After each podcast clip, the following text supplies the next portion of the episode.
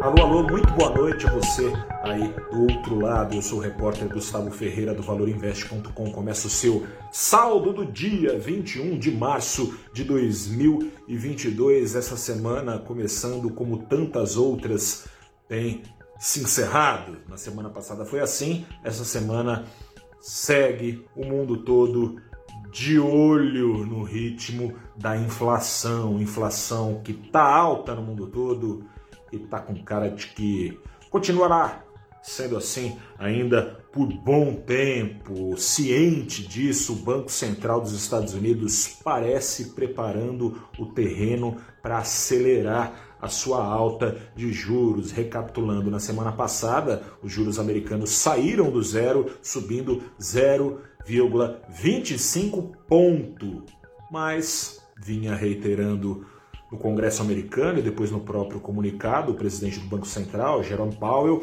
que caso a inflação exija, poderia ser acelerada essa alta de juros. Powell disse isso mais uma vez, já tinha dito na semana passada, fez questão de dizer.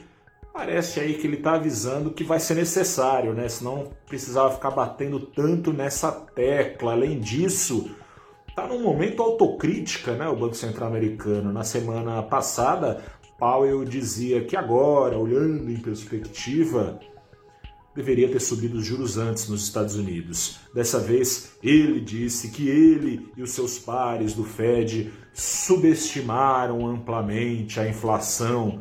Subestimaram mesmo, né? Não faltaram avisos do mercado já desde do primeiro trimestre ali no ano passado, embutindo nos preços a necessidade de alta de juros nos Estados Unidos, de recolhimento de estímulos, porque a inflação incomodava, incomodava e incomoda ainda mais. Já está na altura dos 8% nos Estados Unidos, o que representa a maior alta média de custo de vida em 40 anos. É coisa pra caramba, né? Diante dessa pressão da inflação, dessa pressão social também, maior inflação em 40 anos. Aqui no Brasil, uma inflação dessas, confesso que não é de, de, de, de surpreender ninguém, né? A gente está calejado. Lá nos Estados Unidos, não. População desgostosa com isso depois de subestimar tanto, depois de demorar tanto para subir juros, ao que parece, o Banco Central americano vai se encaminhando para subir ainda mais os juros num curto espaço de tempo, trocando em miúdos, não mais de 0 em 0,25% ao ano por vez, mas em meio ponto, encerrando,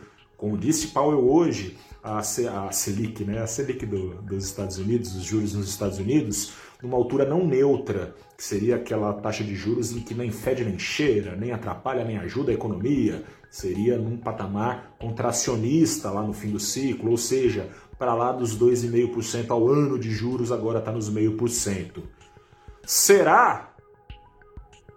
O preço do petróleo não deixa pensar o contrário. Hoje subiu mais 8%, preços de combustíveis pressionados são preços de quase toda a economia pressionados, né? um preço é, cuja alta ou baixa se espalha em diversas cadeias produtivas. E aqui no Brasil a cena inflacionária não é muito diferente. A pesquisa Focus, divulgada nessa manhã, com atraso pelo Banco Central, né? Tá tendo greve lá dentro, parece que foi isso. Será? O Banco Central não confirma, sindicato dos funcionários do Banco Central falam que é por causa dessa operação padrão, greve, querem aumento, coisa e tal. Enfim, a pesquisa Focus, que é uma pesquisa que reúne apostas de cerca de 100 analistas a cada semana e é divulgada toda segunda-feira, a desta semana, a pesquisa Focus mostra é, uma, fazer uma comparação mensal aqui. Há quatro semanas atrás, a pesquisa Focus mostrava estimativa de inflação mais presente entre os analistas de 5,5%. Agora está em 6,7% de estimativa, estava um pouquinho abaixo disso na semana passada, aos 6,5%, ou seja, está arrumando para os 7% ao ano de inflação. A estimativa, lembrando que está na casa dos 10,50 hoje em dia e que o teto da meta é de 5, ou seja, está tudo bem fora do teto da meta e da, dos objetivos do Banco Central. Já para a Selic, em quatro semanas, a expectativa mais presente entre os 100 analistas consultados pelo Banco Central subiu também de 12,25% ao ano, que já seria juros para caramba, a 13%. Na semana passada estava em 12,75%.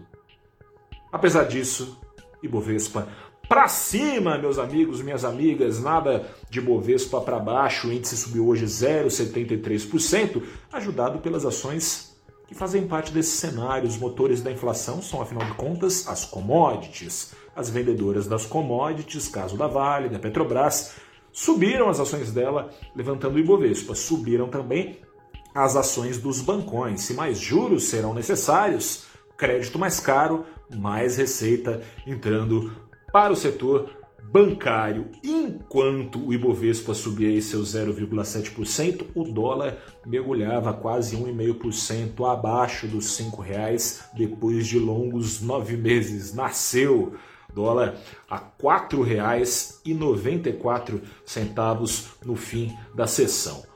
Por um lado, as exportadoras ganhando mais em dólares, mais dólares para dentro do Brasil, menos escasso, mais barato. Por outro lado, se a Selic vai subir mais, o poder de atração de capital especulativo do Brasil também aumenta. A ver se nos, longos, nos próximos meses o risco não sobe ainda mais, tem eleição e aí não tem juro que resista, pode ser que o dólar espirre. Por hora não está espirrando. Eu sou o repórter Gustavo Ferreira, repórter do valorinvest.com. Fico por aqui. Amanhã a gente conversa mais. Um grande abraço, boa noite, bom descanso, boa semana